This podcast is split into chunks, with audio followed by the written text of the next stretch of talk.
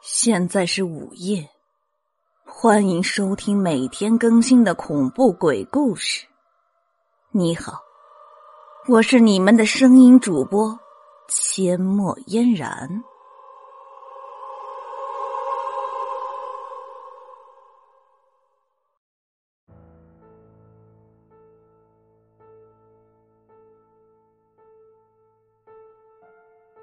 此绝望。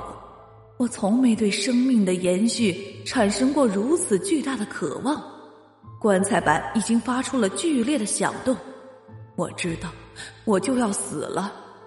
那黑暗中期盼许久的光明，最终还是出现，只是它太过于刺眼，没有我想象中的光明那么温暖。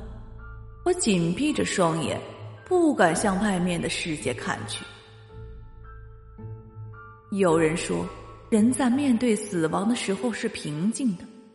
我想我很没出息，因为我已经害怕的尖叫起来。我不知道我的情绪为什么会这么的不稳定，但是我现在只想大吼大叫来发泄自己的恐惧和绝望，哪怕被人嘲笑。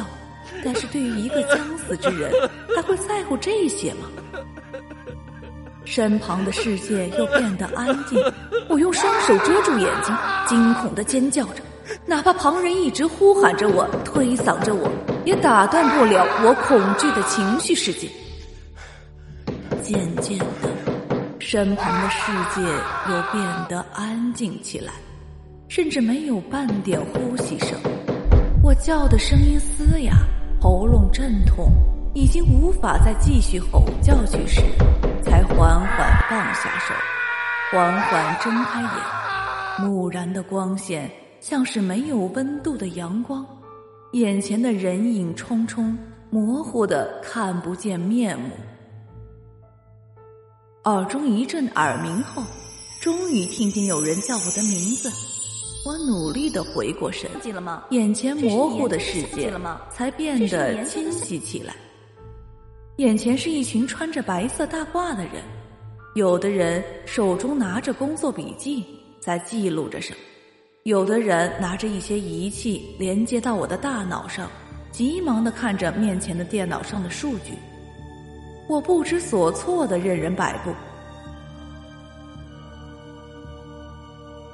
肖教授，肖教授，你好点了吗？一个水。一个水杯静静的出现在我的眼前，我顺着水杯看见一个熟悉的女人，却一时叫不出名字了。我看着深处的环境，才渐渐有了些神智。这里是我的实验室，他是我的助手。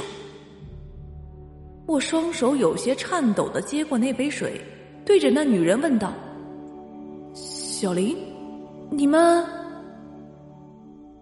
肖教授，您忘记了吗？这是你研究的项目啊，测试一个人在密闭黑暗环境下大脑的活动，这对我们以后的大脑研究是至关重要的一个环节。醒来时也许会有暂时的失忆情况，这也是你说的。那现在我就按你先前的吩咐，先去整理数据了。小林如实的回答道：“我的研究。”为什么我完全想不起来？再看看我躺的棺材后，才渐渐相信小林说的话。这哪是什么棺材，只是一个链接了无数电线的实验道具。我自嘲的笑了笑，原来这一切都只是一场梦，让我恐惧而又绝望的记忆，只是我一手导演的研究。知道原委后，我的身体像抽空了一样。整个人虚脱的重新躺在了那个实验道具里面，失声痛哭。我应该笑才对，为何我却哭了？我已经不再去想这个问题了，我只想哭，狠狠的哭，就像我来到人世间第一次肆无忌惮的哭声一样。我现在需要那样的哭声。良久后，我才让小林给我拿过来一个电话，我要打电话给连梦。我现在只想听听他的声音，我要告诉他，我们结婚吧，就现在。我按下那永远也不会忘记的十一个数字，闭上眼睛，享受着那幸福的嘟嘟声，等待着电话那头熟悉的声音。许久后，电话那头响起了熟悉的女声，只是我的眉头却深深的皱了起来。喂，您好，这里是幺幺零报警中心。我慌忙的睁开眼。瞳孔在电话屏幕前猛然睁开，浑浊的空气、幽闭的环境、一如既往的黑暗，还有那触手可及的棺材板。不，